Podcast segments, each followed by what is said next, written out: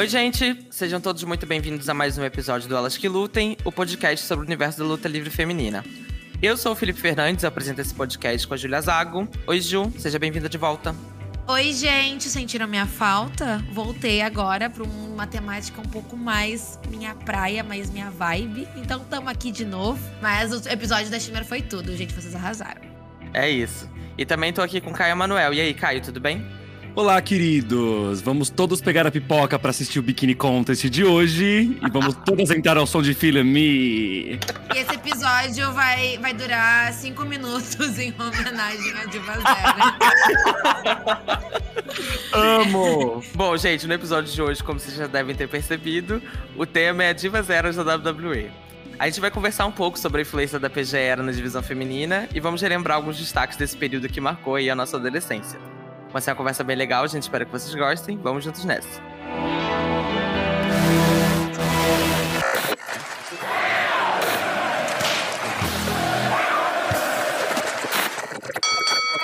Bom, gente, estamos começando aqui mais um episódio. As Lumberjacks já estão entrando ao som da nossa música aí no fundo. tá todo mundo aqui com seu tubinho, seu salto alto, já entrando pra ficar em volta do ringue. Todo mundo com, seu, com sua fantasia. Uma de nós tá usando aquele vestido de paetê rosa que todas usavam Icônico. na época. Icônico. Gente, é isso. Diva Zero, a gente já falou aqui no podcast, no nosso primeiro episódio, né? De como a gente conheceu o WWE. Foi uma, uma época muito difícil para quem é fã de wrestling feminino. Mas, ao mesmo tempo, a gente tem lembranças afetivas, não podemos mentir. E aí, nos últimos episódios, a gente tem abordado um pouco alguns assuntos que a gente já falou lá atrás, naquele primeiro episódio também. E aí, no episódio retrasado, a gente tinha falado um pouco sobre a participação feminina das, nas Monday Night Wars, né? E aí a gente falou um pouco sobre esse modelo de diva que se construiu ali na Atitude Era. Só que esse modelo ele deu uma mudada ali mais ou menos em 2008 com a chegada da PJ Era, né? Que para quem não sabe foi essa mudança da classificação indicativa dos produtos da WWE. Uma coisa que marca muito essa época também é a coisa dos reality shows, né? Porque enfim, os Estados Unidos naquela época tava bombando vários reality shows, Survivor. Era um formato que estava muito em alta nos Estados Unidos. E a WWE resolveu aí é, se apropriar um pouco disso, fez aí o Tough Enough, e aí fez também o Diva Search, né? Que foi aí uma, uma grande virada de página na divisão feminina, porque quase toda divisão veio do Diva Search a partir daquele momento. É, a gente vai começar hoje ouvindo um pouco da Ju, porque ela começou a assistir WWE um pouco antes de mim e do Caio. Então ela pegou bastante essa virada aí da, do que, de como era a WWE, essa transição para PG era. Então, Ju, conta aí um pouco como que era, como que você recebeu essa mudança, quem eram ali as divas que te interessavam, te chamavam atenção, enfim. Gente, assim, eu vou ser bem sincera com vocês. Eu comecei a assistir uh, WWE em 2005, mas como eu assistia pela, pela FX e eu só assistia o Experience e o Velocity, eles não passavam luta de mulher. Tanto que eu já falei no nosso primeiro episódio que o primeiro contato que eu tive foi com a Lita, porque nessa época ela estava em alta, que ela era manager do Ed, o Ed estava um, recém começando a se tornar um main eventer, então eu tinha esse contato com ela e com a Melina também, que era manager do Eminem, que era ela, o Nitro, que hoje em dia nós conhecemos como Morrison, e o Mercury. Que eu acho que vocês podem lembrar dele uh, como um dos seguranças do The Authority, da, daquela storyline que teve, da Stephanie do Triple H, enfim. E daí, uh, eu, o meu, minha primeira, meu primeiro contato foi numa, numa luta entre a, ela versus a Maria, que a Maria ela, ela era a namorada do John Cena na época, e o John Cena tava numa rivalidade com o Ed. Mas foi uma luta, tipo, bem básica, assim. Então, desde quando eu comecei a assistir, acompanhar mais, que foi em 2006, até 2008, em termos de storyline e de wrestling, não mudou muita coisa, não. Não, não tinha muitas uh, lutas incríveis. Isso eu percebi que mudou mais em 2005. Para quem não sabe, em 2005 a WWE passou por um, um período muito parecido com o que a gente está vivendo agora. Demitiram muitas pessoas, não renovaram muitos contratos, o roster mudou mesmo, mesmo, mesmo. Eles, tipo, estavam num booking muito qualquer coisa. E isso refletiu muito na divisão feminina. Tanto que em 2005 a Trish ficou uh, de quatro a cinco meses fora, tirando umas férias. E ela tinha o cinturão na época. E daí a, a construção era. uh, de, com, com, concurso de dança no SmackDown. E uh, a Candice a Ashley e a Tori no Sketchfight no Raw. Então, até a PGera começar, que foi em 2008, não teve, muito, não teve grandes coisas, não mudou nada, assim. As meninas elas já tinham um pouco tempo de tela, já tinham participações menores em pay-per-views. O que mudou, de fato, foi uh, o encaixe delas, tipo elas não tinham um papel tão sexualizado como era a Lita na época, assim. Para quem também deve saber, a Lita, em 2006, ela foi submetida a um segmento que ela teve que transar com o Ed no meio do ringue. Então, quando entra a PG era, as meninas, elas não estavam mais sexualizadas. Elas estavam. Ela, tanto que tipo, teve uma época que todas elas tinham que lutar de calça, que elas não podiam fazer movimentos muito sexuais. Ah, é por isso que elas tinham um monte de gente de calça? Eu não sabia que era por causa disso, não. Sim, eles proibiram os shorts por, por, bastante tempo, quando, logo quando começou a PG era. E era umas calças bem fit dance, né? Umas coisas assim, meio larguinha, calcinha, uma calça de moletom, uma coisa assim, bem folgadinha. Uma coisinha bem soft. Eu nunca tinha mas, pensado nisso, gente. É, foi por causa da PG, era, mas aí depois eles liberaram o shortinho da Kelly Kelly, tava tudo certo. Até, até a Glamazona entrou de, uh, lutou de sainha. Isso. E teve uma outra coisa também que foi marcante, que a gente já comentou aqui também, que foi o fim do contrato da parceria com a Playboy, né? Que parou aquela, todas aquelas histórias, né? Exato. É, foi bem, na, foi bem nessa época mesmo. Mas assim, gente, em termos de wrestling, de storyline, não mudou nada. Para mim, mudou de 2005, que quando deu essa, essa baixa da, da WWE. E, e foi e, e, seguiu assim até o final das Divas Era, assim. E quanto mais, quanto mais os anos se passavam, mais as meninas eram deixadas de lado com muito menos tempo de tela ou sem tempo de tela. E isso foi até o tal do Women's Revolution 2015. É babado. Inclusive, eu comecei a assistir bem no fim dessa, dessa virada aí, porque a primeira storyline que eu lembro de Diva que eu acompanhei foi a da Playboy, da WrestleMania, que teve, da WrestleMania 24, que teve a tag da Beth Phoenix e da Melina contra a Ashley e a Maria, né? É, que era a cover girl da época. Depois ia até a Kelly também, né? Ela ia posar pra Playboy. A Kelly aí... ia ser a próxima. Ela ia posar Isso. em 2009, e... mas aí a WWE, por causa da PG, ela, rompeu, comprou, né? ela, ela rompeu o contrato com a Playboy. Rompeu o contrato com a Playboy, parou de fazer biquíni contest, lingerie contest, luta de travesseiro, esse tipo uhum. de coisa que sexualizava demais as meninas. Então, por um lado tivemos uma parte boa que foi essa, mas a, a participação das meninas era, era quase nula nos shows. E tu, Caio, tu também começou mais ou menos nessa época, né? Como foi em 2008 mesmo que teve essa virada, como é que foi aí esse, esse teu início? Você já comentou aqui que a McCool foi a primeira lá que você conheceu, entrando de professora, né? Mas como é que, que, que você curtia aí dessa época, que você tem de lembrança aí? Isso, eu lembro que a primeira field que eu que eu comecei a assistir foi uma rivalidade da BF, a BF era campeã. Foi logo depois da WrestleMania e a BF estava prestes a perder o título para Mick James, ali por volta de 2008. Eu lembro que que, que, eu ficava encantado realmente por esse por esse wrestling feminino, né? Coisa de viado.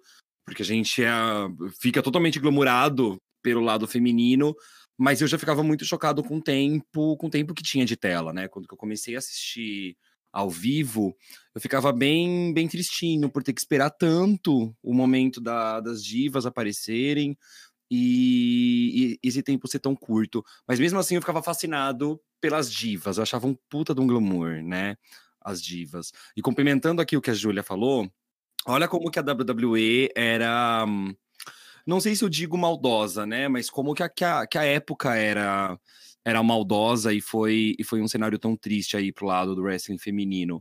Enquanto elas estavam, né, permitidas a, sexualização, enquanto a PGR ela não existia, elas tinham um espaço e tinham uma e tinham algum assunto para criar uma rivalidade em cima, né? Nós temos aí a rivalidades da Kenzie, da Maria, da, da Ashley, que são totalmente baseadas dentro da hipersexualização.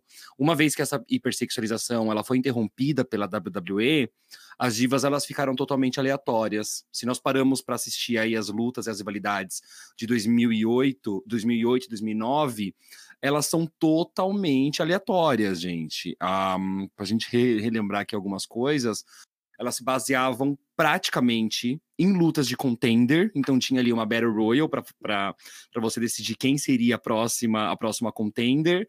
A luta acontecia no pay-per-view e ponto, que vem a próxima contender. Era só isso, não tinha um sururu, não tinha uma promo, não tinha uma humilhação, não tinha a Charlotte metendo a mão na cara do pai, a, a, não tinha nada disso, nada disso, era totalmente entra, pega o contender e ganha a luta. Ganha ou perde a luta. E era sempre igual, né? Que era sempre a Battle Royale rolando, Aí a campeã, sentada ali na mesa dos comentários, não era convidada para comentar a luta, ela ficava sentadinha ali na cadeira só observando. Segurando o belt. Isso. Aí quando a gata ganhava, ela subia no corner, apontava pra campeã, a campeã Isso. levantava cinco poses de gostosa, levantava o cinturão Isso. pro alto e acabava. Vamos pro ou uma empurrava a outra, ou metia um tapa, uma coisa bem soft, assim, era isso, tava marcada a luta. Aí na próxima semana tinha uma tag da campeã com a Jobber contra a contender e a Jobber. Que aí a, acontecia a luta dois minutos, depois chegava no pay-per-view, acontecia a luta, ganhava, perdia, e vamos de contender novamente. Isso quando o contender era uma Battle Royale, porque o contender já foi, sei lá, concurso de fantasia. No Halloween. Pegar a estrela no corner. Pegar a estrela no corner. Essa da estrela, gente. Eu não dou conta. Sensacional, gente. Pra quem não sabe o que a Julia tá falando, a luta de estrelas, gente, era uma estrela pendurada no corner. Era tipo uma luta com várias mulheres dentro do ringue. E quem pegasse a estrela ganhava. Só que não era tipo uma leather match, uma money in the bank, que a estrela tava lá no alto.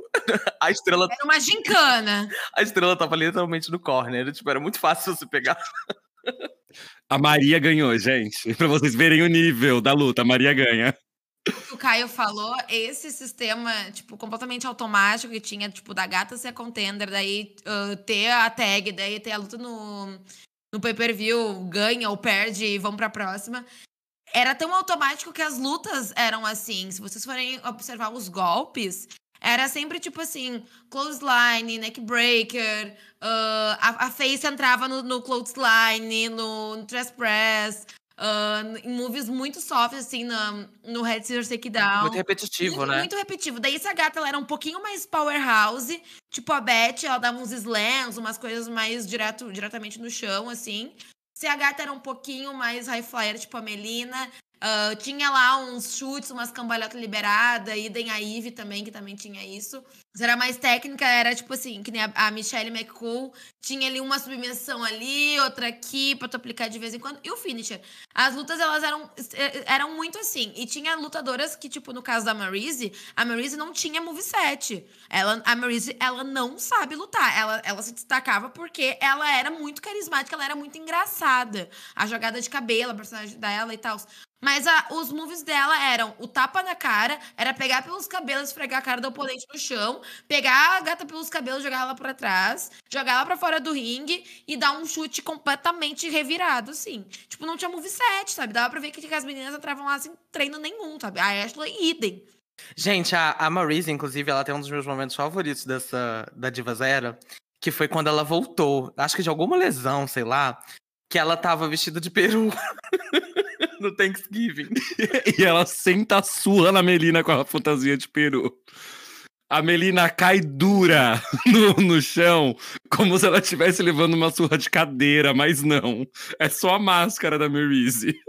E a Maryse não consegue tirar a roupa, gente. Ela ficava meia hora lá fazendo a taunt dela com os braços pra dar uma, uma disfarçada. e, a, e a fantasia empacada na bota dela, ela não consegue tirar. Gente, esse momento. Gente. A gente vai postar pra vocês, ele é único. Ele é único. A gente vai é ter que postar porque é realmente muito bom.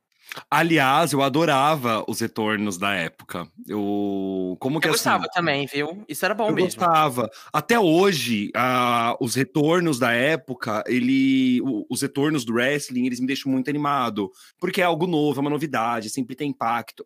Porém, a gente tem que parar para pensar que na época do Divas Era, nós éramos novinhos, tudo pra gente era novidade. Então eu lembro que o primeiro grande retorno que eu, que eu vi na WWE foi o retorno da Candice Michelle em 2019, em 2009. A Candice ela tinha se lesionado pouco pouco tempo antes de eu começar a assistir. E eu lembro que quando começaram os rumores, ai, ah, a Candice vai voltar, a Candice vai voltar. Eu ainda não tinha visto a Candice ao vivo. Então eu falei, nossa, gente, que sensacional, a Candice vai voltar, que legal. E, e, e, assim, o retorno dela não tem impacto nenhum. Ela simplesmente entra toda dura, aliás, ela voltou totalmente péssima pro ringue. Ganha da e eu achei aquilo sensacional. Eu não posso deixar de mencionar, acho que foi o retorno da o retorno da Melina, que é a tava tendo a entrance da, das pessoas que estavam participando na tag. E rolou um spoiler no telão, tipo, a, alguém entrar e passou Melina, assim, ó. Foi a própria Candice, tivemos um acho, né? estagiário né? demitido nesse dia.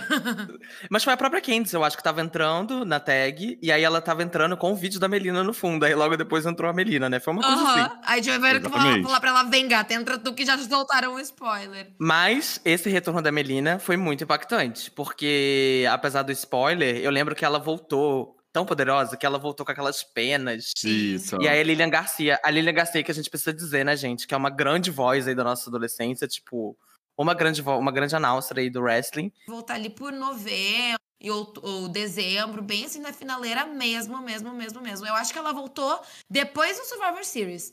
E foi muito impactante. Foi, bem, foi muito impactante. Foi depois porque ela não tá naquela luta que teve naquela Elimination de 2008. E ela, a primeira grande luta dela depois desse retorno foi no Royal Rumble, né? Contra a Beth Phoenix. Porque ela Sim, tava em rivalidade com a Beth antes de lesionar, né? Que, inclusive, é uma rivalidade que eu acho que tinha tudo pra ser maravilhosa. Aí colocaram a gata numa Battle Royal como contender, só pra dar uma disfarçada pra não dar o contender pra ela assim do nada. e daí ela lutou, ela lutou e ganhou, assim, como qualquer tarot shot da época. E é legal a gente falar da, da Melina, porque eu já comentei aqui também que ela foi a minha porta de entrada, assim, tipo, quando eu tento lembrar, assim, o que que me fez assistir wrestling, foi a Melina, porque quando passou o comercial no SBT do que eles iam começar a exibir WWE, o que mais me chamava atenção era a cena da Melina abrindo o espacato pra entrar no ringue. Eu achava aquilo tudo, tudo, tudo. E ela realmente foi uma personagem que eu amei de cara, assim. E a Júlia também sempre foi muito fã da Melina. Nossa, muito conhecia muito a Melina Rio, né? Antes, e a Melina nunca foi Rio, né, na PGR. Isso ela foi mais Rio ali no final da carreira dela. Mas a PGR inteira, ela passou essa época inteira sendo Face, né? A gente já pode entrar num outro assunto aqui, como a gente teve ali quatro nomes que foram muito importantes para dar um certo up ali, né? No meio daquele caos todo, né? É, o Caio falou aqui, né, que depois da, daquela era ali da, da sexualização, elas acabaram ficando fora do show. E a, Mel a Melina, a Beth Phoenix, a Michama Cool e a Mick James foram quatro nomes aí que deram um up muito bom, né? Elas eram as referências de lutadoras que lutavam bem naquela época, né? E, e eram lutadoras que a gente amava acompanhar, né? Four Horsewomans da, da PGera, né? Porque se vocês forem para. Eu tava, eu tava analisando isso esses tempos. Eu tava assistindo Melina versus, versus Michelle McCool no Night of Champions. E eu tava pensando assim, tipo, elas têm até as mesmas características. Tipo, tem uma powerhouse, que era a Beth, tem a, a high flyer, que é a Melina, e tem a, as técnicas, que é mais a, o estilo da, da Michelle, um pouco da Mickey também. E assim como as, as, as Horsewomen são, são distribuídas dessa forma, né? Então a gente considera elas muito as, as cavalas dessa época e elas, nossa, elas tinham tudo para fazer fields e storylines, entregar espetáculos que nem a gente vê, que nem a gente assiste hoje no, no wrestling atual, porque isso mostra que o problema sempre foi o booking. Sempre foi a WWE. A WWE não queria dar uh, oportunidade para as meninas. Aquele John Laurinaitis, ele tinha pavor das meninas. Ele, ele é conhecido como, tipo assim, um baita de um escroto, falava um monte de merda pra elas, podava elas, o Mark Carano também, podava elas o tempo todo. Tipo assim, tinha que tirar alguma coisa do show, era sempre as meninas. Isso refletiu muito na forma que, que as storylines eram conduzidas, que as, que as meninas se desenvolviam. Mas, assim, as quatro são, são wrestlers impecáveis. A Melina, então, ela tem uma das melhores mix kills que eu já vi no, na WWE ela como manager, a primeira promo dela como manager, que ela aparece lá com, a, com o Eminem, que ela tá usando o cabelo igual a do Alipa, que tem as duas mechinhas loiras com o resto do cabelo preto. Ela dá um esculacho no Carlito. A primeira aparição dela, assim, ela dá um esculacho tão lindo. E tu fica tipo, gente, pelo amor de Deus, que é essa mulher que ela tá fazendo esse microfone, sabe? Ela, ela é muito boa na mix skill. E ela foi face até o, o final da carreira dela, assim. Ela foi turnar novamente ali em 2011. Mas aí ela tava fora da cena, assim, da, da WWE. Ela já tava mais, mais alto, assim. E o spotlight tava mais na Kelly Kelly, na Eve, nas outras meninas que vieram depois. Mas eu acho ela impecável, assim. É, realmente, a gente para pra analisar, olhando pra trás, a Mickey, Melina, Michelle e elas sempre estiveram, né, no, nos spotlights, assim. Elas sempre dominaram, como Rio, como Face, o Raw ou o SmackDown.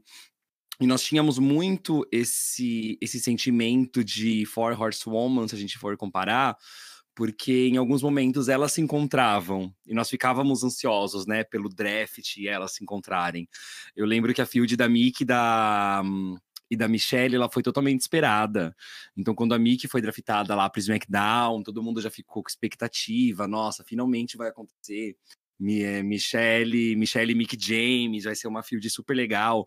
Foi uma field super legal, polêmica, né, obviamente, mas pô, digo polêmica porque para quem não sabe, um, utilizaram aí de, de artefatos muito maldosos para cima da Mick James para conseguir fazer essa field para fazer essa field acontecer, até pelo personagem muito maléfico que a Michelle tinha, né, junto da Leila no Lei Cool.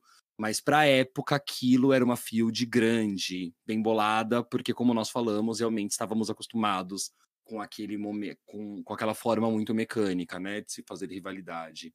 Mas elas sempre, sempre, sempre se destacaram, sempre foi o destaque. Se nós paramos para analisar também outras divas da época, elas acabavam por ficar muito secundárias, né? Do lado da Michelle, do lado da Mickey, da Beth e da Melina porque elas realmente sempre dominavam. E elas têm uma característica legal que é elas recebiam investimento da WWE que as outras não recebiam, como face turn, heel turn, mudança de personagem. A, Michelle teve um, teve um return muito intenso, que eu sou muito fã desse return. A Beth mudou diversas vezes, a Melina mudou algumas vezes, a Mickey mudou também. Então, isso não aconteceu com outras, né, com frequência. Elas realmente tinham aí o foco então acho que é por isso que a gente pode chamar elas de, de Four Horsewomen da, da PG Era. É, o, essa field aí que você tá falando da, da Michelle McCool, que era da Lei Cole, na verdade, né? Contra a Mick James. Isso. É, era muito doido, porque eu já, já vi a Michelle contando essa história, que ela fala que foi uma coisa que surgiu meio do nada, né? Ela, eles testaram isso no House Show é, da, da Lei Cool dando uma caçoada lá na, na coisa do, do visual da Mickey. E é muito surreal, né? Eles fazerem piada de que a Mickey James era gorda. Porque, tipo, Ela assim, não era. Gente, que parâmetros são esses, pelo amor de Deus? É...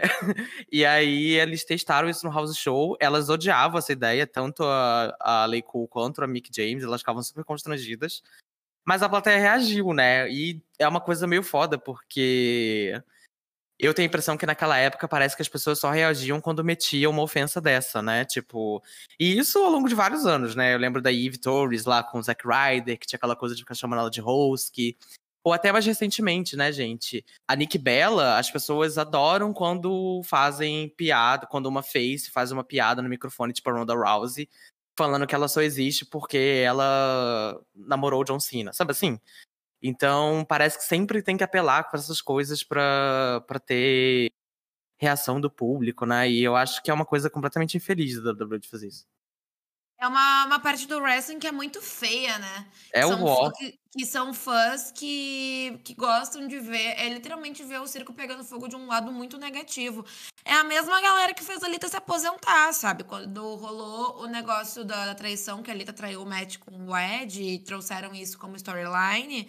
A galera, tipo assim, anos de, um ano depois que tudo isso aconteceu, Onde a Lita aparecesse, eram gritos e gritos, assim, chamando ela de puta, de destruidora de lares. Muitas e muitas vaias invalidaram a história dela na uhum. WWE completamente.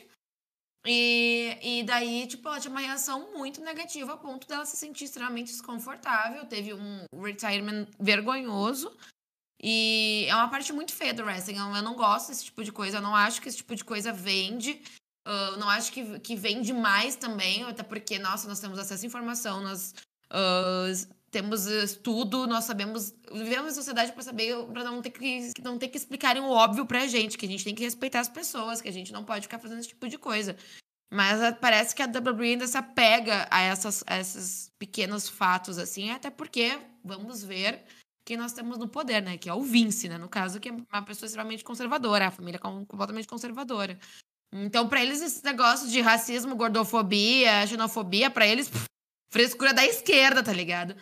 Mas esse negócio da Lei Cool aí, é, elas, elas eram. Eu achava elas engraçadas pela maneira que. Ela, porque elas eram realmente caricatas, elas, eram, elas tinham uma gimmick, que era uma coisa que não era muito presente nessa época.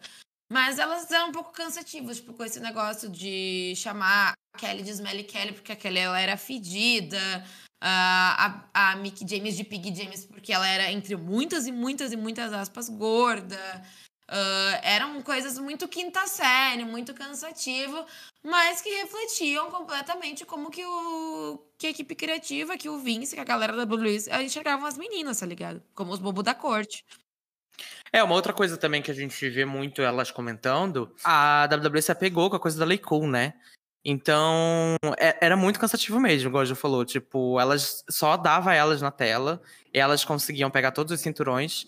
E a gente vê elas contando que nessa época só os pitchings da Michelle McCool que eram aceitos pelo, pelas equipes criativas. E elas tentavam de tudo. E, e, isso não é um comentário negativo para Michelle McCool que as meninas fazem, não. Elas falam só como que era o ó, só as ideias delas serem acolhidas, né? Tipo, e era uma coisa que até me chama se sentia desconfortável também, né? Enfim. É, eles simplesmente ignoravam e elas tinham muitas ideias para trazer, para construir histórias, e mesmo assim, a WWE simplesmente cagava. Eles invocaram com a Lei Cold, sabe-se lá por quê, né? Não, e, e quando elas, elas tiveram que dividir o, o WWE Championship, a, a Leila, a Leila sempre foi muito inferior em termos de wrestling. Então, quando a Leila tinha que disputar o cinturão ou ocupar o espaço de alguém por conta da Lei Cool durante uma luta, era muito ruim. Sim. Tipo, porque, nossa, a Leila sabia o básico do básico do básico. Ela, ela tinha um moveset, tipo, da Nicosa, assim, sabe? O básico do básico mesmo. Então, as lutas não rendiam muito, sabe? E esse negócio da, da Michelle, eu vi muita gente já falando isso também, algumas meninas em entrevistas, mas que, tipo assim, ela não usava isso só a favor dela, sabe? Ela tentava trazer outras coisas, tipo, envolvendo as outras meninas, mas a equipe criativa só se importava com ela porque ela, ela é esposa do Undertaker, o que é muito machista da equipe criativa, sabe? Mas não é isso, não, não, mas não acho certo também as pessoas invalidarem a, a ring skill dela e a jornada dela por conta disso, sabe? Que nem fazem com a Nick. Infelizmente, na WWE, se tu. Não sei hoje em dia, mas naquela época especificamente, se você se relacionasse com algum lutador uh, main eventer, você tava feita lá dentro, sabe? Mas não é tipo assim, aí porque ela, ela, ela fez isso para chegar ao topo. Não, era porque a WWE ela, realmente ela é muito escrota e muito machista que prefere enxergar com quem que a pessoa está se relacionando do que, tipo, o trabalho que ela tá entregando no ringue, sabe? Jogo de influência, né? Exatamente. E para ver o quão esse fato da Michelle é verdade, né? Para quem não sabe, né, para quem não acompanhou, ali em 2010 teve uma luta onde a Beth ia defender o Women's Championship no SmackDown contra a Leila e a Michelle em uma handicap. E quem vencesse a luta se tornaria, né, a Women's, a Women's Champion ali no SmackDown. A Leila ganha e a WWE inventa ali uma, uma nova condição para a luta que o Leiku ele divide o cinturão para Michelle também ser campeã. Então, eles não deixariam a Leila carregar o cinturão e a Michelle ficar como como bodyguard, como uma manager, né? A Leila ela era totalmente inferior a Michelle em quesitos de visibilidade. Isso era muito Sim. claro, né, dentro do dentro do Lei Cool. Então, eles jamais jamais deixariam ser. Aliás, essa luta é um pouco polêmica, porque o fim dela é muito estranho. então, é demais. até hoje Exato, até hoje é um mistério se foi um bot, se, a, se estava realmente planejado para Leila ser, ser campeã, ou se a Michelle retornaria aí com, com o cinturão, como ela era antes. Lembrei, foi um fim bem perdido. Eu acho que a gente tava assistindo até junto isso daí, né? Foi uma coisa tipo assim, gente, tipo, que rolou, sabe? É. E é engraçado isso, porque a Leila, apesar dela ser tratada de uma maneira inferior à Michelle, eu acho que a Leila deu uma salvada na carreira da Michelle McCool também, porque se a gente pega ali quando a Michelle McCool teve o heel turn, é, a WWE tentou muitas, muitas possibilidades de manager para ela, né? Porque a Michelle não era lá das pessoas mais carismáticas como o Rio. E eles tentaram até a Alicia Fox como manager e tal, não funcionou. E aí, quando a Leila chegou, e a Leila era bem carismática, né? É, inclusive, eu acho a Leila uma ótima manager, desde a época lá que ela era manager do William Regal. É, funcionou super bem, porque ela dava essa balanceada, e aí eu acho que depois disso até a Me Chama Cool também se desenvolveu mais como, é, como Rio e acabou dando super certo, mas tinha essa coisa aí mesmo. Elas se complementavam muito bem, né? O que uma pecava em ring skill, a outra trazia, a outra oferecia como carisma e vice-versa. Sim. É, era muito divertido, né? Eu acho que tinha essas, esses problemas, gente.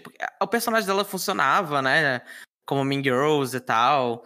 Uma coisa é você chamar Kelly Kelly de fedida, né? Outra coisa é você chamar Mick James de gorda, né? São... Existe um abismo aí de... do que é aceitável e o que não é, né? Entre uma coisa e outra.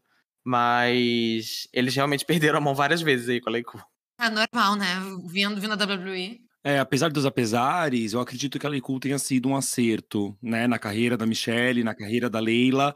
E para a época, qualquer Sim. pessoa que você encaixasse contra a Leiku ia dar uma história, porque a Lei Cool já era pronta para a história. Elas simplesmente iam chegar, ia praticar bullying com alguém e, e, e, ia sair uma rivalidade. Então encaixou com diversas pessoas, né?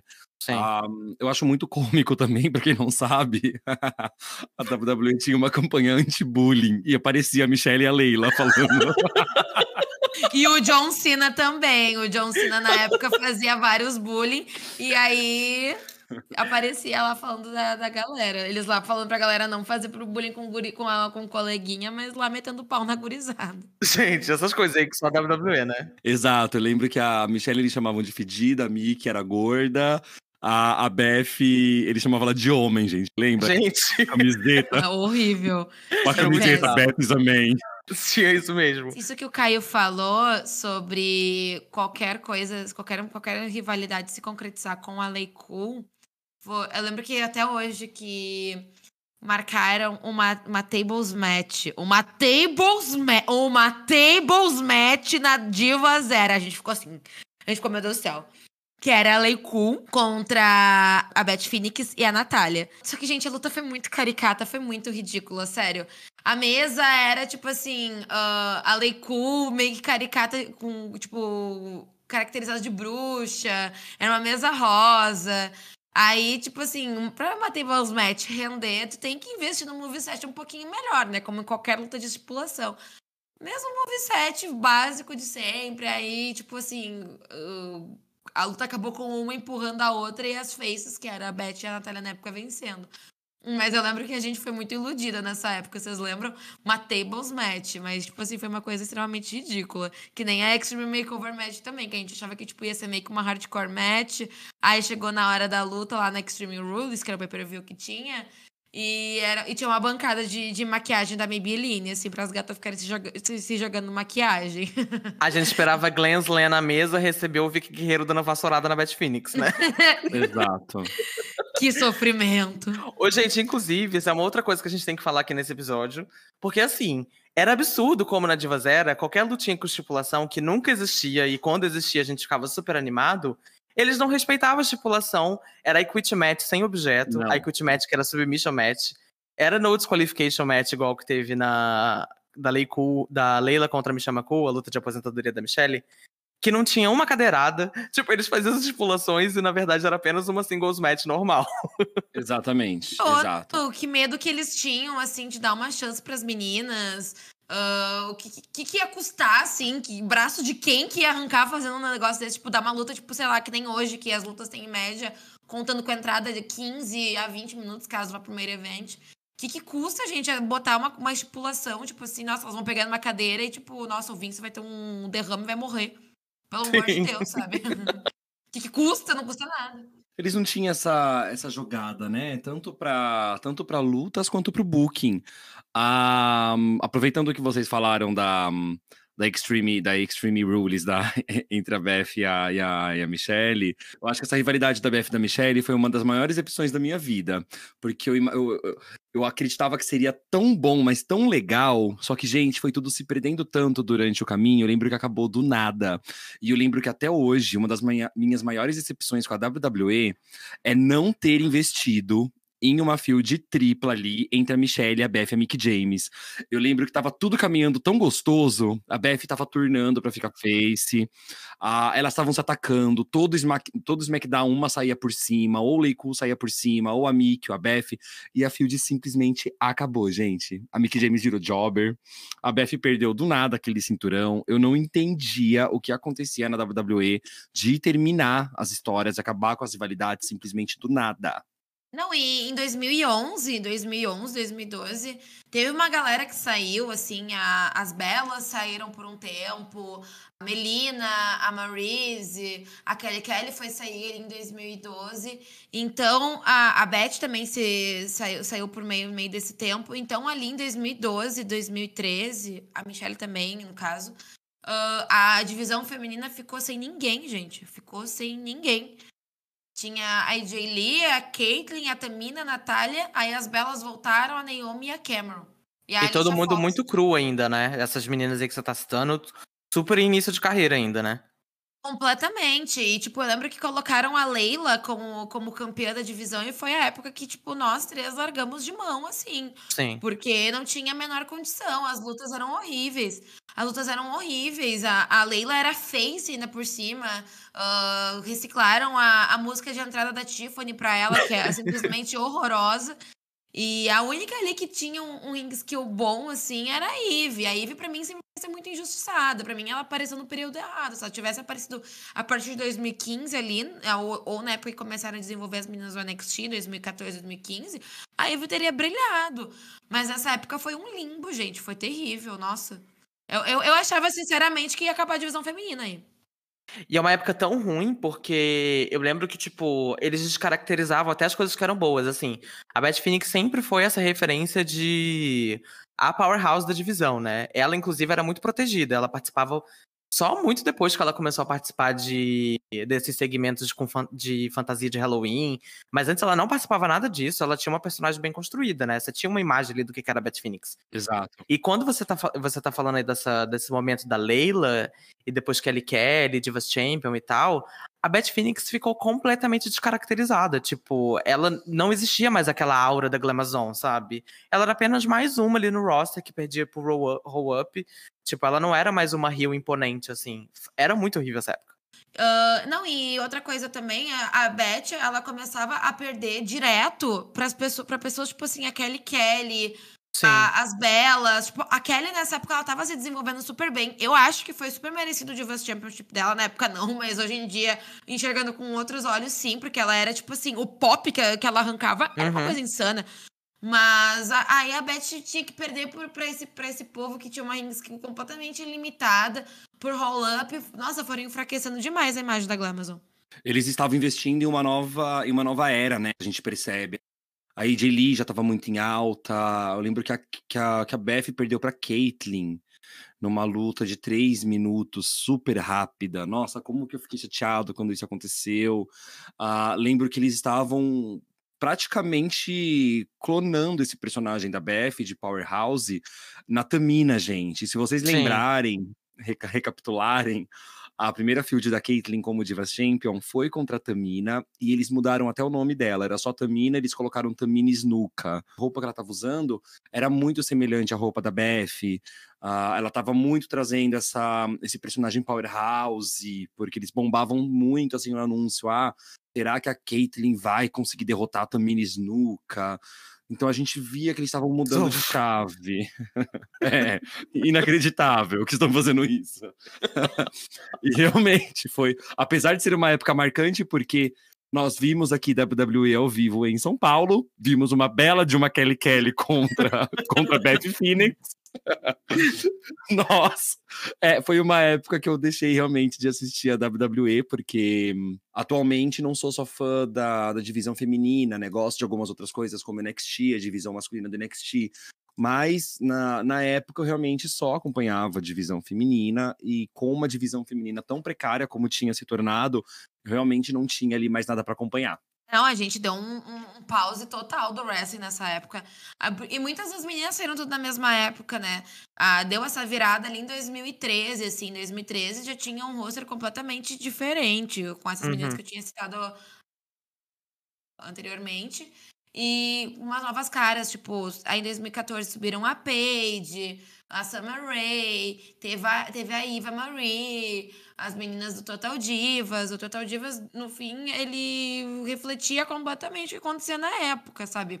Tanto que o primeiro episódio do Total Divas são as meninas, tipo, todas arrumadas na WrestleMania, as Belas, a Natália e as Funkadashos, que era a Naomi e a Cameron. E tinha mais alguém entre elas também que elas estavam, tipo, todas arrumadas ali, daí, tipo, prontas pra lutar. E daí só chegaram pra elas e falaram, ai, olha só, vocês não vão mais lutar. E ficar com Deus. Era assim, tipo, sempre, sabe? Era bizarro, gente. E eles tinham a cara de pau de colocar isso no programa, né? Tipo, vocês não têm vergonha, não, gente, desse tipo de tratamento? É muito absurdo. Não, era por isso que foi aí que surgiu o Give a Divas a Chance, porque no Total Divas mostraram bastante, tipo, do quanto que as meninas se sentiam imponentes de não conseguir uh, ter uma storyline, de conseguir lutar, de conseguir trazer um, um wrestling de qualidade. Aí isso refletia no episódio as pessoas sentiam, sentiram as dores, sendo que foi graças a foi graças a, a fanbase das belas que vieram com a hashtag Give Divas a Chance, né? É doido, porque o, eu tenho a impressão que o Total Divas, ele fazia, ele cumpria um pouco a função que a WWE não cumpria, né? Que é desenvolver essas personagens. Porque quando eu paro pra pensar nas belas, por exemplo, é, elas foram duas mulheres que eu acho que deram muita sorte, né? Claro que elas trabalharam muito para isso acontecer, mas eu acho que elas foram muito sortudas de terem conseguido. É, é, até meio esquisito falar isso, né? Meio que desenvolver uma personalidade, entre aspas, porque na tela elas eram apenas duas gêmeas iguais, que não se diferenciavam em absolutamente nada. E o Total Divas conseguiu dar essa individualidade para elas, né? Para o público, né? Da relação delas com o público. Então parece que o Total Divas ajudou muito até a carreira delas nesse sentido, delas poderem se conectar mais com os fãs, porque se dependesse da WWE, elas seriam para sempre as acompanhantes dos convidados do General, Man do General Manager convidados. Lembra que elas faziam essa função? Sim. Eu acho Sim. também que o Total Divas ele teve uma, um papel muito forte nisso de sei lá, acho que de humanizar quase, né, essas mulheres que eram apenas uns robôs ali na programação deles. Então, acompanhava o dia a dia delas ali na, no seriado. E, tipo, tinha contato com a vida pessoal delas, que elas eram de verdade, tipo, coisas que elas não tinham nem tempo de tela pra desenvolver na WWE, Sim. sabe? Por isso que. Ai, gente, chegou meu momento, eu vou soltar os cachorros. Por isso que eu fico puta com aquela promo da AJ Lee. Eu não considero aquilo um pipe bomb. eu considero aquilo uma promo, tipo assim, caráter mulheres de direita. Uh, ela pega o microfone e, e, e, aponta todos os erros da divisão feminina e culpa as meninas por elas, uh, por elas uh, terem esse papel de total divas, as lutas curtas, de serem mais sexualizadas ela bota a culpa nas próprias meninas. A, a Adeli, nessa promo, ela fala que, tipo, a culpa é do, do, do, do reality show. Não, não faz o menor sentido aquela promo. É, é, e a AJ vocês, se vocês uh, puxaram um PDF aí ou compraram um livro das Belas, vai estar tá ali escrito. A Lee, ela não é. Teve, teve umas coisas ali que ela falou pessoal mesmo. Tanto que a Brie Bella foi dar, foi dar uma, uma tretada com ela nos backstage depois. Mas aquela, aquela pipe bomb da Jay não dá nem pra chamar de pipe bomb, porque pra mim, pra mim não, não se compara nem com o que o Punk falou aquela vez. Aquilo para mim foi muito machista, foi muito escroto.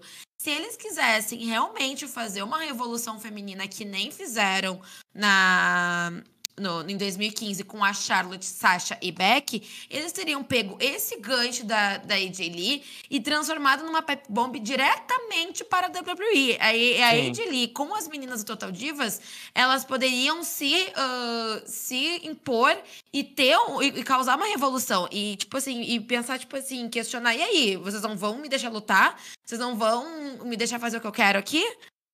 Isso daí teria sido um puta ponto de partida pra, pra Women's Evolution. Mas não, a AJ Lee deu assim, um discurso mulheres de direita ali. Só faltou falar que, que, elas, não, que elas não podem reclamar de assédio sair na rua de saia curta. Era esse caráter da pipe bomb dela. Então, assim, eu achei que aquilo lá foi um puta de um tiro no pé. E, eu não considero aquilo lá uma grande promo. Porque eu acho que o Total Divas tem credibilidade, sim, nessa, nessa era. E foi graças ao Total Divas que, que, que final, finalmente virou uma, uma chave na cabeça do, do pessoal e colocaram as meninas para lutar com o tempo e com as estipulações merecidas. É porque tem uma coisa nessa promo que eu acho. É meio injusto, né? Porque A WWE adora fazer isso, né? Eu acho que eles amam, devem amar essa promo, né? Porque, enfim, basicamente eles botaram a AJ pra botar a culpa nas próprias, na própria divisão, né? Do fracasso delas, o que a WWE gosta de fazer o tempo inteiro. Mas eu acho ela meio injusta também, meio boba, porque ela tava falando aquelas coisas pra Natália, por exemplo. Sabe, a Natália, gente, ela, sabe, ela foi criada é, treinando, tipo, muito bem. A Natália, tipo, investiu muito na carreira dela como wrestler, não como diva, sabe? Foi pro Japão, antes pra WWE, lutou nas independentes dos Estados Unidos. Tipo, não tem ninguém que questionar, não, tem, não tinha ninguém que questionava a capacidade em ringue da Natália, sabe? Você tinha ali a Naomi, que era super talentosa também todo mundo super impressionado com ela desde a época do NXT, as belas que estavam tentando fazer as coisas melhorarem. Então, assim, você não tinha nenhuma, da, nenhuma das, das divas que estavam ali no ringue durante aquela promo, eram pessoas que, tipo, trabalhavam contra a divisão, era completamente o contrário.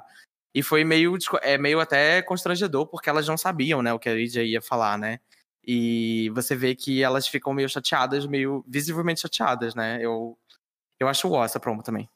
WWE fazendo WWE existe, né, gente? A promo é simplesmente uma tentativa muito falha da WWE de, de pegar a moleta, né, na divisão feminina, que aliás também acho que é uma que é, que é uma característica aí da Diva Zera, né? Pelo, principalmente dessa fase, dessa fase da AJ Lee, das belas, uhum. mas uma tentativa muito falha de colocar uma moleta em algo que tinha sido bem cedido na divisão masculina. Porque eles acreditavam que utilizar a divisão masculina como um reflexo para encaixar na divisão feminina atrairia os fãs.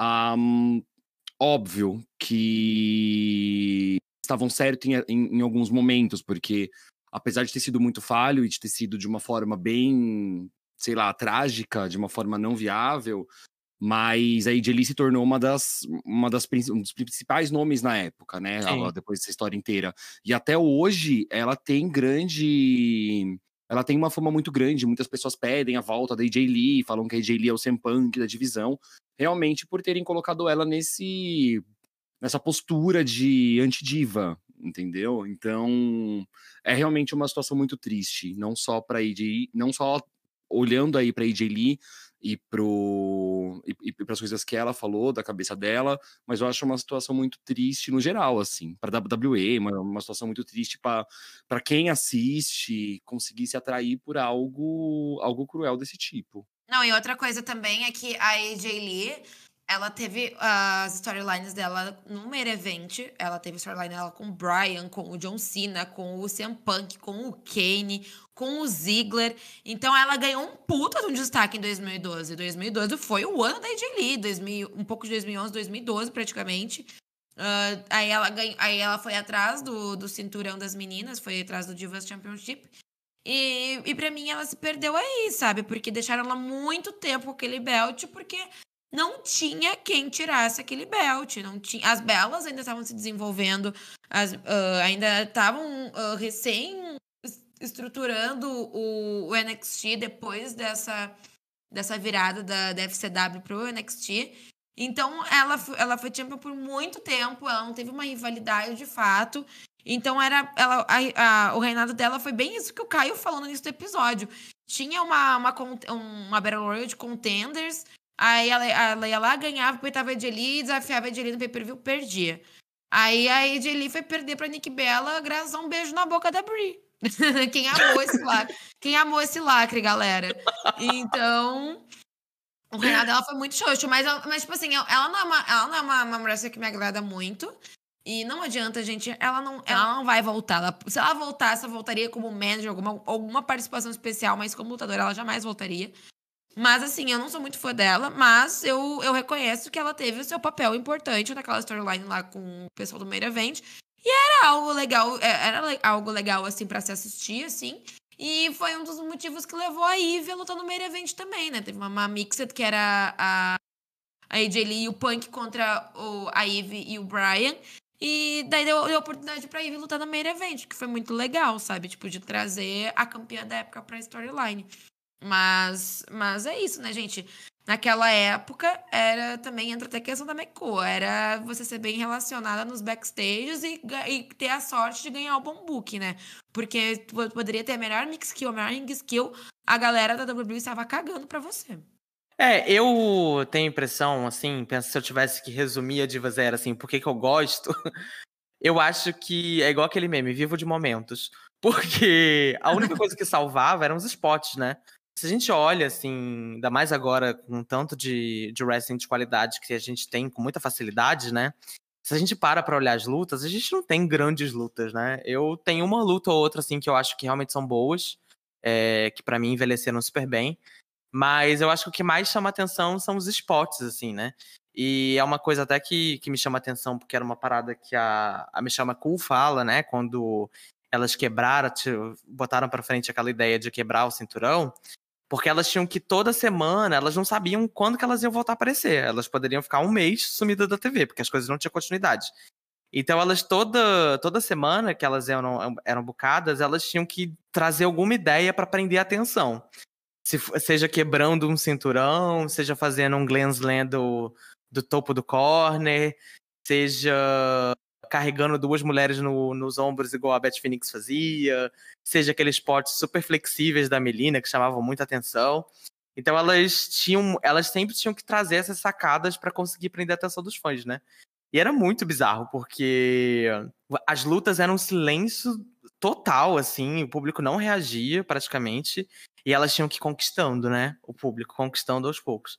E isso, de verdade, não é coisa para qualquer wrestler. Tem muito wrestler aí que numa dessa não consegue fazer nada. E elas conseguiam. Não, e tipo assim, as meninas, elas não tinham storylines, elas não tinham algo contínuo para você assistir e você se envolver como telespectador. Eu considero a Diva Zera uma memória afetiva, tipo, Uh, semana passada eu tava assistindo algumas lutas da Kelly Kelly e, me, e as, lutas, as lutas dela, ela, ela em si, assim, a personagem, me remetendo, tipo, a momentos com vocês, como a gente conheceu, uh, a época da minha adolescência, ali os 15, 16 anos, que, é, que a função da vida era colégio e assistir WWE.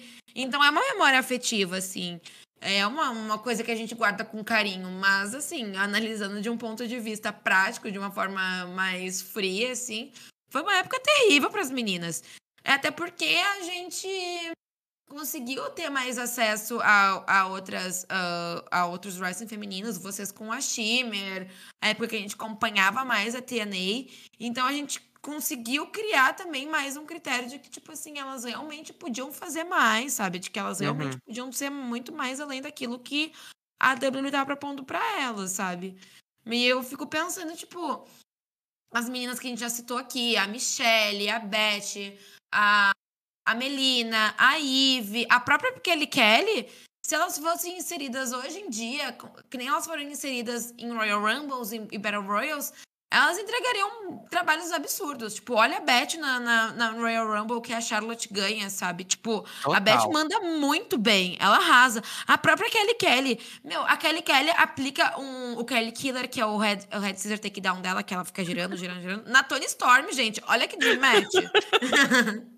então, então a gente consegue ver as meninas se desenvolvendo um pouco melhor, sendo que o problema sempre foi e sempre será, até os dias de hoje, o booking, né, amigas? Nós dependemos da boa vontade do velho Vince para ter um bom produto de Rising feminina na, na WWE. Aliás, algum, existem algumas divas que nós tivemos um cheirinho, né, de, de, como se comportaria atualmente. A Mickey James, por exemplo, estava contratada até, até meses atrás. A, a Natália nem se fala, né, gente? Ela pega todas as gerações e vai pegar mais umas próximas. E a, a Beth tá 13 também... anos a WWE, gente. E a Beth, nós também nós tivemos um cheirinho no, em dois Royal Rumbles e ela participou de uma rivalidade junto da Natália pro, pro WrestleMania, né? Pelo título Sim. aí da Sasha e da Bailey. E então, mandou muito bem. aí esse ar da graça. Exatamente, mandou muito bem. Seria muito legal ver outras divas uh, atuando, uh, participando atualmente, não só em lutas especiais, como, Battle, como Royal Rumble, como Battle Royal dentro de Evolution, mas participando de algumas rivalidades também. Seria muito bem-vindo, assim como a Beth Sim. fez. É, a gente não tem dúvida, gente, da capacidade dessas lutadoras. Eu, quando fico pego, assim, para olhar essas lutas antigas, é muita frustração que bate, porque você vê que o, o, o, babado ali é o booking da luta. Você vê que a luta é super travada, sabe? Não tem fluidez. Mas assim, os golpes são super bem aplicados, elas são muito competentes no que elas faziam, mas a luta parecia que era feita para dar errado, né? Para não ter reação, para ninguém se interessar, o que é muito triste. Eu tava assistindo uh, Melina contra Alicia Fox no SummerSlam de 2010. E me surpreendeu muito porque quando eu fui acessar ali no, no network pra, pra assistir ela, ela tinha 13 minutos. Eu fiquei, opa, peraí, não lembrava que era tanto assim.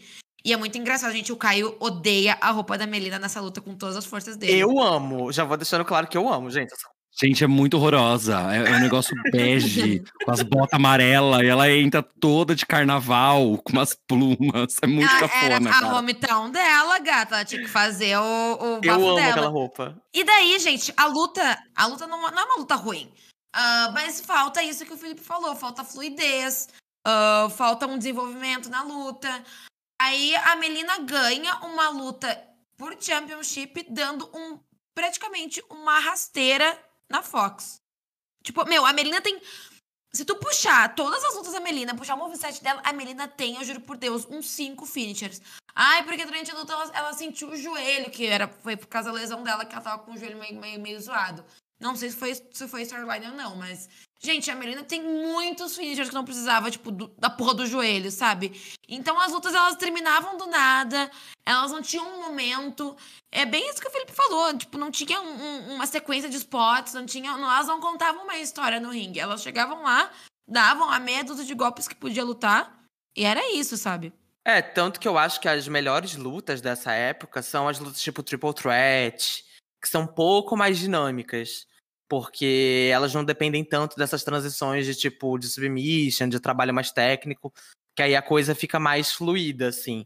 Mas é, luta singles, assim, é muito difícil você pegar uma luta realmente que você vê que envelheceu bem, que a gente olha hoje ainda e acha foda. Eu acho que talvez Melina contra a Michelle McCool na Night of Champions, a primeira delas, talvez seja uma das melhores, assim, para mim, de singles.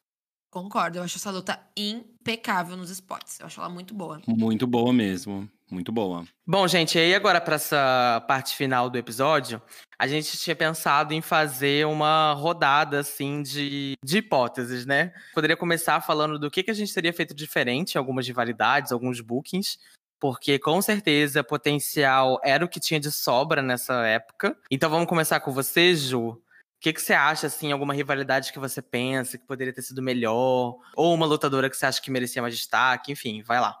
É inevitável falar nessa Diva Zera, quando o assunto é esse, no caso, de falar que, tipo, a primeira coisa que mudaria era o tempo de tela e, e colocar pelo menos uma storyline em jogo, né? Mas, trabalhando com o que nós já, já temos, uh, eu terminaria a field da Melina e da, e da Michelle McCool numa Steel Cage.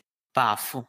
Ainda falando sobre a McCool, eu encerraria a rivalidade dela e da Leila também numa luta com estipulação, numa false count anywhere, até porque elas estavam se quebrando muito na época, elas estavam se estranhando a horas. Eu acho muito legal que, os returns da, da, da, da Michelle McCool, eles são, tipo, muito aos poucos, assim. Os dois dela foram muito assim. Então, eu terminaria com uma false count anywhere, que eu acho que as duas arrasariam, assim. E eu teria feito uma Melina versus Eve Torres, elas têm estilos bem similares. E eu acho que elas entregariam uns lutões maravilhosos. Elas lutaram algumas vezes durante a. Durante a, a WWE, assim, durante a jornada delas na WWE. Então eu acho que elas poderiam fazer alguma field muito legal, assim, pelo belt.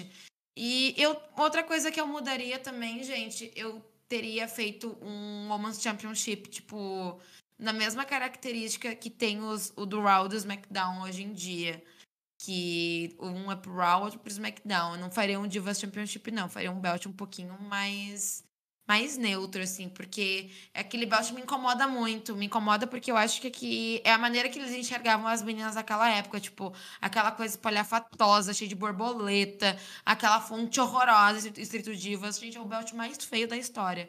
Então eu, eu mexeria no, no belt também. Mas, assim, de tudo, assim, eu, eu ia gostar muito, muito, muito, muito, muito de fazer também uma Fatal Four Way, que nem foi das meninas do NXT, só que com a Michelle, a Mickey, a Melina e a Beth Phoenix. Tipo, sem estipulação nenhuma, só as quatro com bastante tempo de tela se quebrando no ringue. Como a gente não teve isso, né, gente? Exatamente. Esses anos inteiros com essas quatro na tela, toda semana, toda semana não, né? Uma vez por mês. E a gente não teve essa luta, né? E eu também, outra coisa que eu quero pontuar, eu teria, eu teria aproveitado mais a Kelly Kelly como top face, porque o, o, o pop que ela tinha, a, ela era muito, muito, muito amada pelos fãs, assim. Eu acho que ela poderia ter sido uma babyface muito incrível, sabe? Muito incrível mesmo. Uh, se tivesse deixado ela trabalhar um personagem um pouquinho melhor. A ring skill dela ali na finaleira tava melhorando muito. E outra também, né, gente? Uh, uh, bocar sem medo da pessoa que uh, passar o número de reinados da Trish, que nem eles tinham na época, que, tipo, eles paravam de dar belt para as meninas quando elas chegavam perto, tipo, de sete reinados para ninguém bater a história, bater a história da Trish, né? Vamos lá, o que, que eu teria feito de diferente? Em primeiro, a Gayle King teria relevância depois do retorno dela. Coitada. eu acho ela com ótimo potencial para bater de frente com as rios da época, ali com a Beth, com a, com a Michelle. Uh, porém, ela foi jobber da Maryse, infelizmente. O que, que, eu teria feito de diferente? Santina Amarela não teria existido na Diva Zera, porque eu tenho ódio Nossa, desse personagem sim! que roubava o espaço da, das meninas. E, como terceira coisa, para não esticar tanto aqui, eu falaria que eu daria uma carreira para Karma na época, mas não, eu não gostaria da Karma na Diva Zero. Eu queria a Karma hoje, após a Roman Revolution, com Charlotte, com Beck, com Sasha, com a porra toda. No NXT. Exatamente, o NXT, perfeito. Então eu faria uma última troca. Eu tiraria a Carmela de hoje e jogaria a Carmela na Diva, porque eu acho que ela é uma diva perdida no roster de hoje. Mas, Gay, pra gente solucionar a Diva Zero, você tá piorando a Diva Zero? eu estou melhorando o cenário atual. Sim. Mas, gente, eu assino embaixo também dessas opiniões todas. É, eu, particularmente, tenho uma pessoa que eu acho que foi talvez a mais justiçada de todas. E que a gente esquece que tava ali esse tempo inteiro, que é a Victoria, né, gente? A Victoria provavelmente era a melhor lutadora que eles tinham no, no elenco de todas é, exato, a nível de técnica exato. e tal. Sim. E eu acho que ela poderia ter rendido coisas muito interessantes com algumas lutadoras que ela não chegou a dividir um pouco o hype, né? Porque quando ela tinha um pouco mais de destaque, era só a Mick James que estava por ali. Então acho que poderia ter rendido rivalidades muito legais dela com a Michelle McCool. É, ela até enfrentou a Michelle McCool várias vezes, mas era sempre uma tosqueira. Mas contra a Melina, principalmente, contra a Mick James, eu acho que poderia ter rendido coisas legais.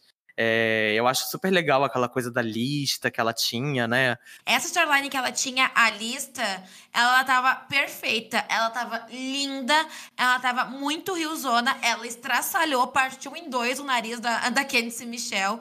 e eu achei um absurdo não terem dado o belt pra ela nessa época, porque foi bem na época que a Lita vazou. Então, abriu um breu, assim, na divisão feminina, que, tipo, deviam muito ter dado o belt pra, pra Victoria e ter estendido essa, esse esquema da lista, né? Até porque rolou até uma parte da storyline que, tipo, a Melina, ela não. Ela era a única que tava de fora da lista.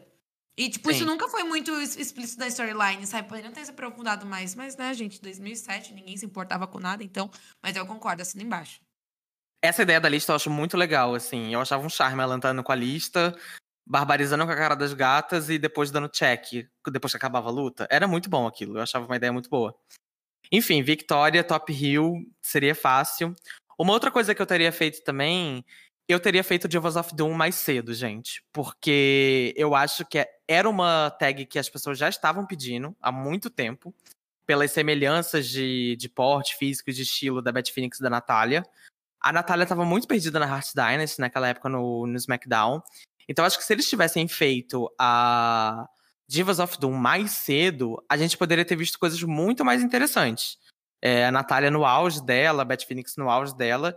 E eu acho que foi uma, é uma dupla muito legal que, enfim, foi quando elas estavam no auge, era com um elenco horroroso, né? Então acho que se eles tivessem feito a Divas of Doom mais cedo, poderia ter rendido coisas muito legais. Elas não tinham, não tinham rivais ao auge, né? Eles tinham que não ficar tinha recriando e criando ali personagens. Lembro que eles tornaram ali já Fox e tentaram colocar ela como uma top face.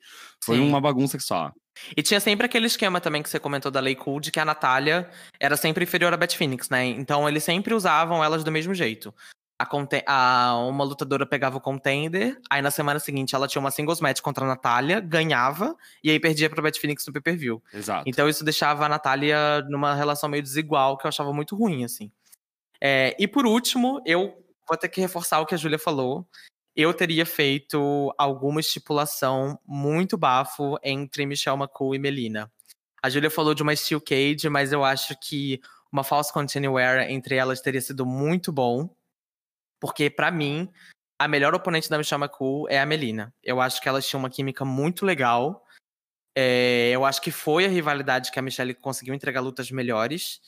A Melina sempre muito criativa. Então eu já consigo imaginar vários spots interessantíssimos que a Melina conseguiria criar no meio da plateia, numa False Continuer, enfim. Daria tudo para ver uma luta dessa, com bastante tempo, com bastante liberdade. E para finalizar, preciso deixar registrado que Faith Breaker é muito melhor do que o Styles Clash do AJ Styles. Grande beijo. Caralho! Deixa eu só pontuar uma última coisa que é muito óbvia também, que, me, que acabou, de, acabou de brotar na minha cabeça. Uh, gente, eu teria colocado uma luta para defenderem o Divas Championship no WrestleMania, que ele nunca foi defendido numa singles match. Pois o, é. O belt, o belt das meninas ficou sem ser defendido uh, de 2008 até a triple threat entre a Sasha, a Charlotte e a Becky pelo Raw Women's Championship. Nesse meio tempo teve tags de tipo 5 minutos com 800 meninas, teve Battle Royals, teve lutas de tag de Playboy. Então, desde Ashley versus Melina no, no WrestleMania 23, nunca mais foi defendido. Tipo, é um absurdo isso, gente. Tipo. É, a AJ defendeu. A AJ defendeu naquela luta. Mas singles match. Isso, foi contra o roster. Foi aquela luta contra o roster todo lá, Davi. Sim, que a Vicky tava odiada com ela por causa dos Ziggler, ela pegou e bocou a, a AJ ali contra o roster inteiro. Aí não rolou. Isso. Não deu certo. E para fechar a nossa rodada de hipóteses, a gente tem que falar de Dream Matches, né? É, e aqui eu tô falando especificamente de divas do passado contra o elenco atual. A gente sabe que tem muita lutadora que ainda tem muita lenha para queimar, né? Então, quem do passado vocês gostariam de ver enfrentando alguém do elenco de hoje em dia? Bom, uh, já falamos bastante da BF, mas eu acredito que uma lutinha da BF com a Asuka seria muito gostoso de se ver uh, pelas duas serem grandes atletas, né? A Aska tem química com muita gente, a BF também. Então gostaria de ver essa luta acontecer aí algum dia. Uh, gosto muito do, do Leiku, porque elas dão rivalidades intensas. Então, encaixando o Leiku com o formato que a gente tem hoje, com diversas diversas meninas aí da atualidade, ficaria muito legal. Uma field do Leiku com a Sasha, do Leiku com a Beck ficaria muito bom também. E apesar de vocês não gostarem, eu gosto muito da, das rivalidades da AJ Lee. Acho que ela se, se encaixa aí legal para fazer rivalidades intensas, com história. Então, acho que ela no formato aí atualmente com, com, as, Four, com as Four Horsewoman seria legal, com a, com a Beck, com a, com a Charlotte. Então, ficaria muito animado em ver isso acontecer um dia, mesmo sabendo que é totalmente impossível. Eu, o meu, a minha dream match é Sasha versus Melina. Para mim seria uma luta five stars completamente. Eu acho que elas têm estilos que se batem muito, então. E elas sempre tiveram essa característica de sempre colocar a oponente no auge, assim. Elas vendem muito bem. O selling é perfeito. Colocaria também Charlotte versus, versus Beth Phoenix para ser tipo uma batalha uh, powerhouse de uma geração contra powerhouse de outra geração.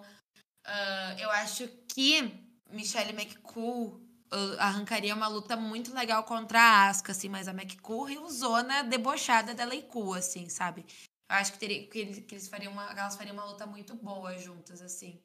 Enfim, gente, dá pra bocar mil e uma possibilidades. Melina versus Beck também seria uma puta de uma luta. Uma triple threat também entre a Sasha, a Bic e a Melina. Acho que seria muito legal, assim. Bom, eu não tenho mais nada para falar, porque basicamente as minhas Dream Matches são exatamente as que a Júlia falou. Conectadas. Eu ia falar exatamente Melina é, contra Sasha, que enfim, é isso que a Ju falou, eu acho que elas combinam muito. Enfim, Melina do passado, né? Porque com muita dor no coração, eu acho que a Melina não tá lutando muito bem mais. Mas vamos torcer aí pra ela tá treinando aí pra esse NWA Empower aí, porque a garota tá precisando de um up. Exatamente. Mas Charlotte contra Beth Phoenix, pra mim, também se transformou numa mega dream match depois do Royal Rumble. E eu também tinha pensado exatamente em McCool contra Asuka, porque eu não sei, tem alguma coisa no estilo da McCool que eu acho que pode ir bem com o estilo da Asuka, sabe? Essa coisa dos big boots e desses golpes um pouco mais. Não sei, a coisa da McCool ser maior, né? Ser mais alta, eu acho que poderia render uma coisa legal aí com a Asuka também. Vamos ver se rola, né? Porque a McCool aí tá de vez em quando brotando aí nas plateias. Vamos ver se ela, gata, resolve aí botar é, a bota no pé aí mais uma vez. A McCool, ela tem um estilo muito parecido com o da Bailey. E o estilo da Bailey dá muito certo com o da Asuka. Então, eu acho que faria uma luta muito boa as duas. É, tem razão. Talvez seja isso mesmo. Essas são aí as nossas Dream Matches aí do, da Divas Eras contra o elenco atual. A gente também passou aí pelo, por esses anos todos em que a gente acompanhou durante a adolescência, relembramos esses momentos. Contem pra gente também o que, que vocês gostam, o que, que vocês têm saudades. A gente quer muito ouvir de vocês. E aí, agora, para fechar o episódio, a gente vai passar por nocaute da semana, que é o nosso quadro de indicações que vocês já conhecem. Então, vamos começar com a Júlia. O que, que você tem de indicação aí para os nossos ouvintes? Então, como vocês sabem, eu sempre tento trazer um nocaute bem temático de acordo com o nosso episódio da semana, né?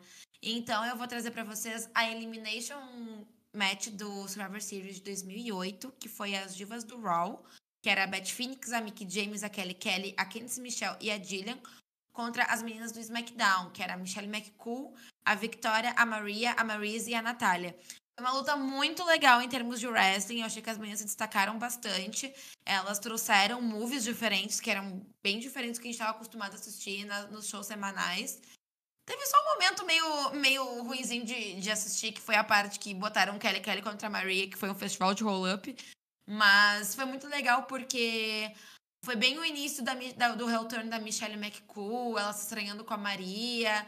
E daí a Marise foi muito bem nessa luta. Eu, eu arrisco dizer que foi a melhor luta da carreira da Marise, que ela tava realmente melhorando, tava realmente se, se, se, destacando mais, um moveset mais completo, assim, tanto que ela fica até o final com a, com a, com a Beth Phoenix.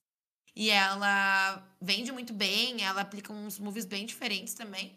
E também serviu para consagrar a Beth Phoenix como a top heel do, do Raw, né? Ela era a Women's Champion da época. Ela era capitã do time e ela saiu como a última sobrevivente. Então eu acho uma luta bem legal dessa época. E vale destacar também que todas as meninas tiveram a sua entrada. Então, uh, isso era uma coisa. Que muito... era raridade. Era uma raridade na, na, na das Divas. Mas assistam, gente. É uma, luta, é uma luta rápida, acho que tem uns 10 minutos, né? Como as lutas da época, mas é bem legal. Assim, é uma luta que a gente tem uma memória afetiva bem gostosa, assim, porque eu lembro que a gente assistiu na época e a gente ficou tipo, nossa, que lutão! A gente, tipo, se apaixonou pela Maryse, enfim, assistam. É, uma luta super dinâmica, né? Bem legal também. E como a gente já tinha falado no nosso episódio sobre o Survivor Series, Survivor Series nessa época pra gente era WrestleMania, né? Porque a gente sabia que a luta seria um pouquinho maior, porque era uma elimination. Sim. Caio, vamos lá. O que você indica aí pros nossos ouvintes? Antes de indicar, a gente só reforçar que essa luta da Júlia é o pirê da Diva Zera. Todo mundo que quer conhecer sobre a Diva Zera tem que assistir essa luta, porque Sim. é muito divas. Tem muitas referências de rivalidade. É. é o intensivão de Diva Zera. Bom, o meu nocaute, eu troquei umas cinco vezes durante o episódio. E eu tava pensando em. Eu, eu, pensei, na verdade, em fugir um pouco das divas que nós já falamos aqui hoje. Eu busquei algo, gente, muito divas, mas é muito divas mesmo. Porque foi uma rivalidade que começou do nada, é totalmente aleatória, um pay-per-view totalmente aleatório. Mas eu lembro que na época eu gostei da luta. Eu falava, gente, que lutão. Óbvio que hoje eu, eu, eu, acho que é uma luta péssima, horrorosa. Então assistam pelo carinho e pela consideração, não para ficar analisando o conceito do wrestling. Eu vou indicar uma luta que aconteceu num pay-per-view extinto chamado Fatal Four Way em 2010. Nossa senhora! Calma, calma, senão eu vou rir. Pera, passar a indicação. Nossa, daqui a pouco vai vir o Brading Right também. Esse pay-per-view só tinha, só, tinha, só tinha lutas Fatal Four. E é a Ivy defendendo Divas Championship contra Gayle King, a Alicia Fox e a Maryse em uma Fatal Four. E a luta eu que a Alicia gente... Fox ganha, né? O Divas Championship, Isso. não é? Exatamente. Eu acho, eu acho essa luta divas, divas, divas, divas era. E, mas eu acho boa, eu acho spots legais, assim, comparado ao que, ao que normalmente acontecia. o resultado final foi tipo assim, o que rolou, porque tá todo mundo esperando que a Marisa fosse, fosse ganhar o belt de volta. Ou que a Gayle King ia ter esse momento de glória, né? Esse momento de glória da Gayle King a gente esperou durante anos e nunca chegou, né? Mais uma lenda urbana. Nunca. Sim. Só na TNA, que tá até hoje lá, no momento de glória dela. E, gente, para fechar as indicações, eu vou indicar uma luta que eu lembrei aqui, que é uma luta que eu acho bem interessante, porque ela é um contraponto daquilo tudo que a gente conversou hoje sobre as lutas serem muito travadas. É, é uma luta que aconteceu no SmackDown entre a Beth Phoenix e a Natália. Foi a única vez que elas se enfrentaram. É, foi a última luta da, da Beth Phoenix no SmackDown, se eu não me engano. E foi uma luta que eu acho, como a Beth Phoenix já estava naquele clima de despedida, eu sinto que eles deixaram elas fazer o que elas queriam. Então é bem legal, porque é uma das primeiras vezes que a Natália consegue mostrar esse lado mais técnico dela, dessas transições de submission, que é super legal. Que hoje a gente já tá acostumado e até cansado de ver, né? Porque a Natália já fez muito isso. Mas naquela época ela não conseguia fazer, não conseguia mostrar isso.